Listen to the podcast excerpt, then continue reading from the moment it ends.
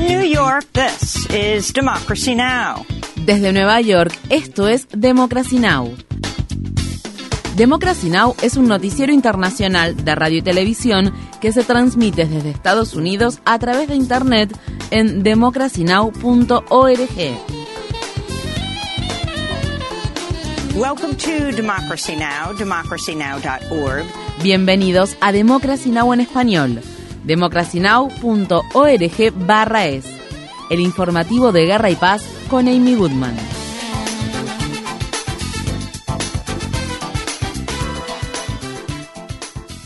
Drones ucranianos atacaron dos bases aéreas rusas situadas a cientos de kilómetros del frente de batalla. Este lunes, funcionarios del Kremlin reconocieron que los ataques dañaron dos aviones de combate rusos e informaron que tres personas murieron y otras cinco resultaron heridas tras una explosión en una base militar ubicada a unos 240 kilómetros de Moscú. Rusia respondió con una nueva serie de ataques con misiles en Ucrania que provocaron interrupciones del suministro eléctrico y la muerte de al menos cuatro civiles. Los ataques activaron sirenas antiaéreas en diversas ciudades y localidades ucranianas. El alto comisionado de las Naciones Unidas para los Derechos Humanos, Volker Turk, fue una de las personas que tuvo que resguardarse este lunes en un refugio antiaéreo de la ciudad de Kiev. Hubo una oleada de ataques con misiles contra Ucrania, algunos de los cuales ocurrieron en las proximidades de Kiev. Imagínense lo que esto significa para la población. Es algo que se ha convertido casi en una nueva normalidad, pero que tiene un gran impacto en la población civil y tiene que terminarse. El lunes, los medios estatales rusos transmitieron imágenes que muestran al presidente ruso Vladimir Putin recorriendo en automóvil la sección que fue restaurada del puente de Kerch, que resultó gravemente dañado tras una explosión ocurrida en octubre y que es un enlace clave entre Rusia y la anexada península ucraniana de Crimea. El presidente ruso Vladimir Putin promulgó este lunes una legislación que prohíbe promover o elogiar las relaciones entre personas LGBTQ o expresar orientaciones no heterosexuales en diversos medios como la literatura, el cine, la televisión y los sitios web. La Corte Suprema de Estados Unidos escuchó este lunes los alegatos orales en una causa presentada por una diseñadora de páginas web del estado de Colorado que pretende denegar sus servicios a las personas de la comunidad LGBTQ. Durante dos horas y media de debate, la mayoría conservadora del alto tribunal pareció ponerse del lado de la demandante, quien afirmó que sus creencias religiosas deberían tener más peso que la ley de Colorado sobre servicios públicos que prohíbe a las empresas discriminar a las personas por su género y orientación sexual. El fiscal general del estado de Colorado, Phil Weiser, quien dirigió la defensa, habló con la prensa en las afueras de la Corte Suprema. We are very concerned that if our side loses in this case, the court would open up an exemption.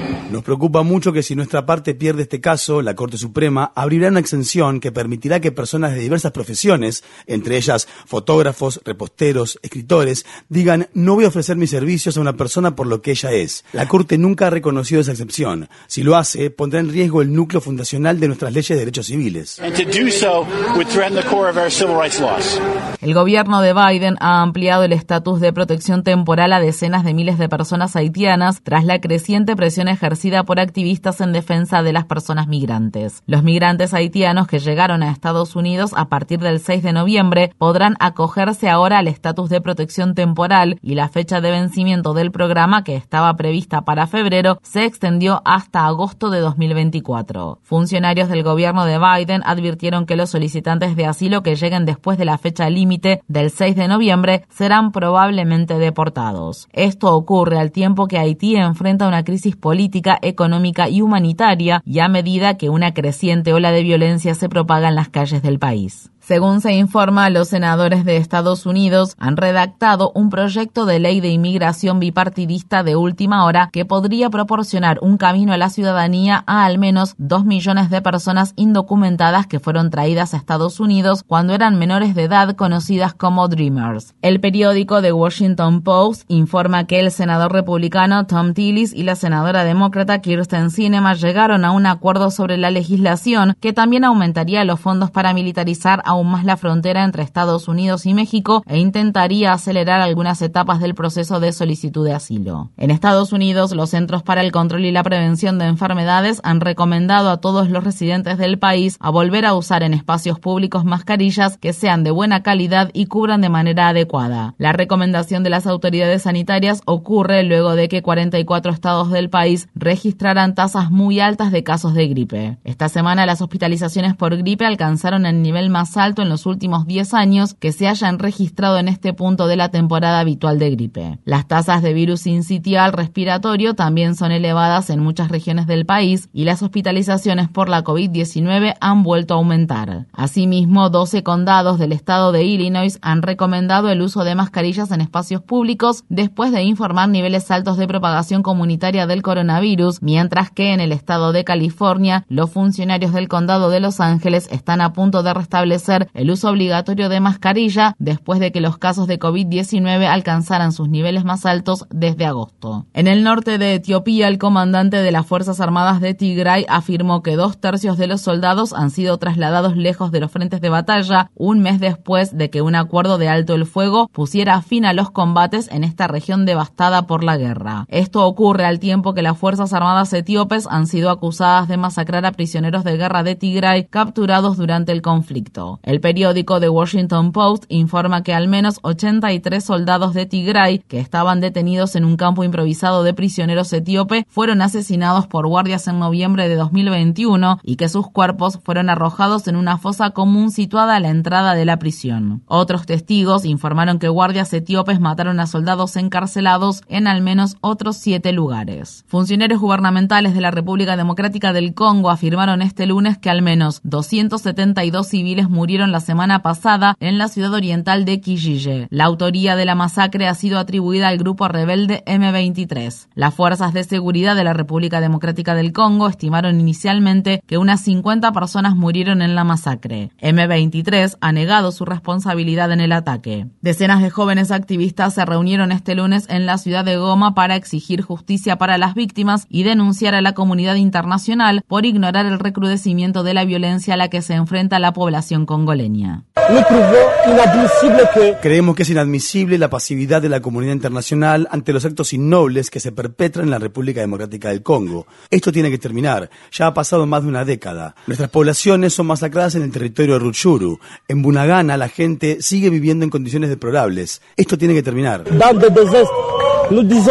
La cadena Al Jazeera ha presentado una solicitud formal ante la Corte Penal Internacional en la que pide que se investigue y procese a los responsables del asesinato de la periodista palestino-estadounidense Shirin Abu Akleh. El 11 de mayo, un soldado israelí le disparó a Abu Akleh en la cabeza mientras esta cubría una incursión israelí en las afueras del campamento de refugiados de Yenin, situado en los territorios ocupados de Cisjordania. Shirin Abu Akleh y otros periodistas portaban cascos azules y chalecos antibalas del mismo color, en los que se leía claramente la palabra prensa. Lina Abuacle, sobrina de la periodista asesinada, habló este martes con la prensa desde la ciudad de La Haya, en los Países Bajos. Es importante que siga habiendo apoyo para Shirin. Seguiremos hablando de ella e instando a los gobiernos y legisladores a que tomen medidas y presionen a las personas que están en el poder para que los culpables rindan cuentas ante la justicia. Visite nuestro sitio web democracynow.org barra es para ver la entrevista que mantuvimos con Lina Abuakle y con el corresponsal de Al Jazeera, Yarif Abdel Koudous, autor del documental titulado El asesinato de Shirin Abuakle. En Mongolia, a pesar de las temperaturas heladas, miles de personas salieron el lunes a las calles de la capital del país, Ulan Bator, para protestar por los supuestos actos de corrupción dentro de la compañía minera estatal de carbón. Recientemente surgieron informes que acusan a un grupo de legisladores mongoles vinculados a la industria del carbón de robar miles de millones de dólares. Mientras tanto, la población del país sufre una crisis económica cada vez más grave, ya que la inflación y el costo de vida han aumentado de manera drástica desde la invasión rusa de Ucrania y el cierre de las fronteras ha afectado al comercio de Mongolia con China. El lunes, los manifestantes intentaron irrumpir en un edificio gubernamental para exigir exigir la destitución de los miembros del Parlamento de Mongolia y el enjuiciamiento de los políticos corruptos. Y esa es la razón por la que muchos miembros del gobierno son más ricos y llevan una vida más lujosa que el resto de los ciudadanos y están tan tranquilos mientras la gente tiene que comprar el pan por rebanadas en lugar de comprar la barra completa. Esa es la razón por la que me estoy manifestando hoy, por el bien de la gente.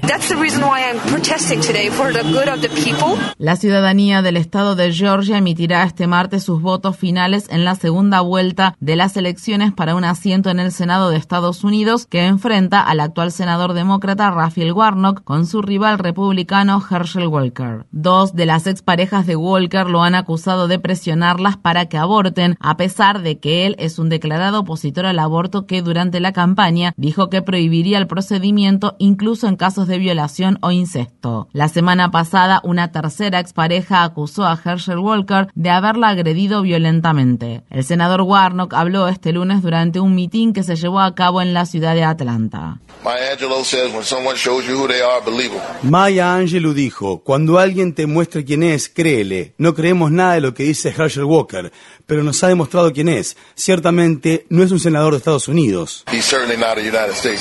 Visite democracynow.org barra es para ver nuestra entrevista con Cliff Albright, director ejecutivo de la organización Los Votantes Negros Importan. En Nueva York, una jueza desestimó el cargo de asesinato contra la víctima de violencia intrafamiliar Tracy McCarter, una enfermera y abuela que fue arrestada en 2020 después de que su esposo muriera de una puñalada mientras ella se defendía de él durante un altercado. El fiscal de distrito de Manhattan, Alvin Bragg, declinó seguir adelante con el caso después de haber dicho mientras se postulaba para el cargo. Procesar a una sobreviviente de violencia doméstica que actuó en defensa propia es injusto. La jueza dejó el caso en suspenso durante 60 días para darle a Bragg la oportunidad de presentar más cargos. La oficina de Bragg afirmó que está revisando la decisión. McCarter dijo este viernes en un comunicado, soy inocente y estoy devastada porque el 2 de marzo de 2020 un hombre al que amaba perdió la vida. Ambos fuimos víctimas de la cruel enfermedad del alcoholismo. Desestimar el cargo injusto en mi contra no puede devolverme lo que he perdido, pero me siento aliviada de que esta pesadilla haya terminado y estoy decidida a seguir adelante una vez más. Visite nuestro sitio web democracynow.org es para ver nuestra cobertura sobre este tema. En Estados Unidos, al menos 17 trabajadores académicos de la Universidad de California fueron arrestados este lunes tras realizar una sentada pacífica en el vestíbulo de la oficina del presidente de la universidad en la ciudad de Sacramento. Otros cientos de trabajadores académicos encabezaron una marcha en otro edificio de la universidad situado en la misma ciudad mientras la huelga que están llevando a cabo entra en su cuarta semana semana. Unos 48.000 trabajadores académicos de los 10 campus de la Universidad de California han abandonado sus puestos de trabajo en reclamo de salarios dignos y mejores condiciones laborales. Visite nuestro sitio web democracynow.org barra es para ver nuestra cobertura de la mayor huelga de trabajadores académicos en la historia de Estados Unidos.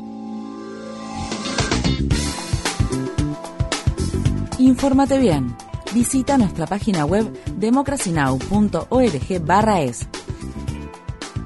Síguenos por las redes sociales de Facebook, Twitter, YouTube y SoundCloud por Democracy Now! es.